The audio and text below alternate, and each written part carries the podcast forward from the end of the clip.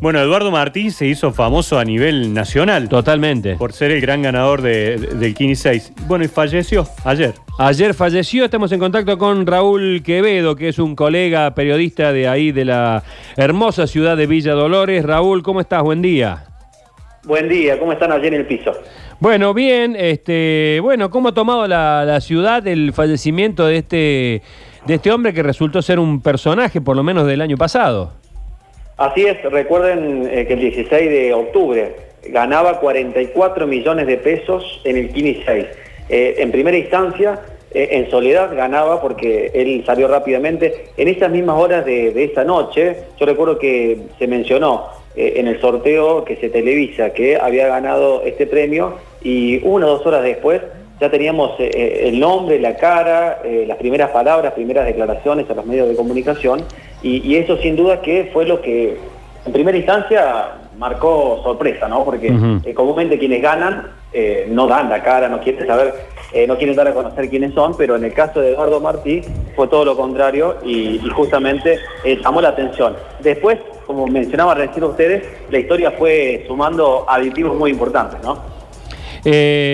Claro, porque no se trata de, mm, de- de una cifra, porque generalmente los que ganan unas cifras muy altas desaparecen de la faz de la tierra, que incluso alguna vez hicimos nota, no me acuerdo dónde, hicimos nota en, en lotería. Porque, escúchame, el periodismo puede saber el nombre del que traficaba no sé qué, de los que imprimieron no sé cuánto, del que tiró el bolso no sé dónde, del que...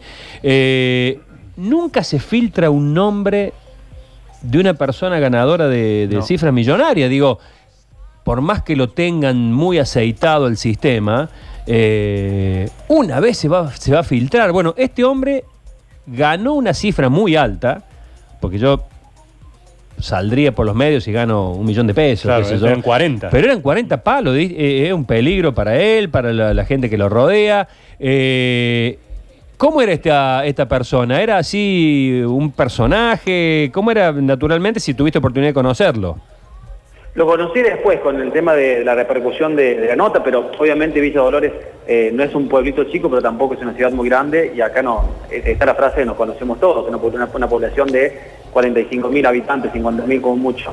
Eh, rápidamente tener referencias y, bueno, en el caso de Eduardo, eh, 44 millones en aquel momento en octubre, teniendo en cuenta los descuentos, 30 millones limpios, pongámosle, y eh, en primera instancia fue esto, ¿no? Él salió a reconocer el premio, a decir, fui yo, fui yo, ¿cómo no voy a? Una vez que tengo una alegría como esta, nunca gané nada, eh, lo quiero dar a conocer ahora.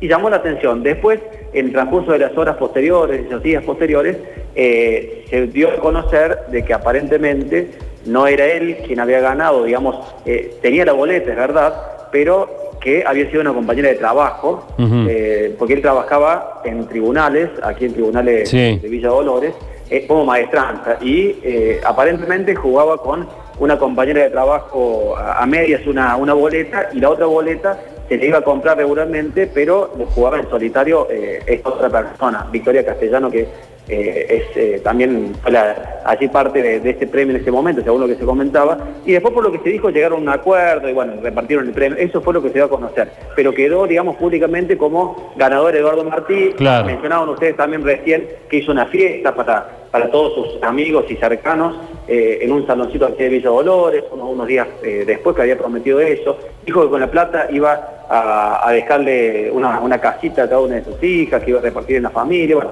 todo eso fue entre octubre y noviembre del año pasado, hace tan poquito, y finalmente, seis meses después, redondeando, medio año después tenemos esta triste eh, situación de, Eduardo que finalmente falleció, eh, hubo un ACV, las dos caras de, de- la vida, ¿no? Eh, a mitad, digamos, fin del año pasado, la alegría plena a nivel económico con este gran premio que, que había obtenido y que, bueno, como decíamos, polémica, si lo obtuvo solo, si fue con una compañera, si fue la compañera quien, quien pagó eh, esa boleta, la cuestión es que lo tenía él y él fue quien, quien se hizo, eh, digamos, eh, acreedor en ese sentido de, la boleta y, después, seis meses después, eh, esta situación de, la pérdida de la vida, ¿no? Con un ACV que sufrió hace aproximadamente 15 días, eh, luego de eso fue derivado a Córdoba y lamentablemente ayer se conoció la noticia de que había fallecido.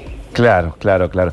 Eh, no, simplemente Raúl te quería preguntar, eh, porque hablábamos de esto, que se despidió con todos y hoy en, la soledad de la cuarentena, porque no puede ir mucha gente a despedirlo, prácticamente nadie, si lo has conocido y, al menos pudo disfrutar, aunque sea, este tiempo, esa, ese premio que ganó, si, si lo viste Así más es, feliz. sí, bueno, por- respecto, respecto al, al primer eh, punto que planteabas en cuanto al- a la cuarentena, al aislamiento y al velorio, que se da en condiciones particulares como a todas las personas que lamentablemente pasan por esta situación en estos días, eh, en el día de hoy se está velando sus restos hasta el mediodía, ¿sí? poquitas horas, y eh, el, el- digamos, el velorio se está realizando en una de las salas de la cooperativa Ciento, que es la cooperativa más importante de esta, esta parte de, de Córdoba, del oeste de Córdoba, y tiene las salas velatorias allí en el centro de la, de la ciudad de Villa Dolores, y, y bueno, se está velando a Eduardo Martí en, en esas salas hasta el mediodía y después ya se le dará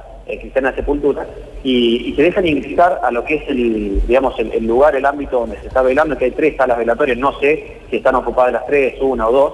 La cuestión es que se dejan ingresar a 10 personas por vez y, y después van saliendo e ingresando otras personas en caso de que, Bien. de que haya más personas esperando. Y después el tema de, de- de él como persona, yo lo conocí directamente cuando, cuando se dio esta situación, la entrevistamos un par de veces aquí, vino la radio también, porque después cuando se despierta la, la polémica, eh, incluso tuvo una larga charla en el programa de la tarde, vino aquí, estuvo como una hora contando su versión, porque se generó una polémica importante eh, semanas después de, de que él se, se nombrara eh, como ganador, digamos, mostrara la boleta que, que lo acreditaba. Pero bueno, estaba esa compañera de trabajo, decía, la boleta la pagué yo, yo le encargué que la comprara, pero en ese momento no me la dio y ahora se hace acreedor del premio. Bueno, toda esa polémica pasó a Sí. fines de octubre, principio de noviembre. Y ahora esta situación, ¿no? Que, que realmente llama eh, la atención por la sorpresa, ¿no? Mucha gente incluso en Córdoba, eh, amigos que me, me comentaban la situación, decían, eh, ¿pero qué? Lo, ¿Se murió o lo mataron para cobrar algún, algún- por, No. algún secuestro? Algo, no, no, nada que ver. Tuvo un. ACV, fue internado y después Bueno. falleció. Bueno, Raúl, completísimo. Muchísimas gracias por este contacto. Te mando un abrazo. Abrazo grande a ustedes, para los que necesiten aquí, un abrazo para ustedes y para toda la audiencia.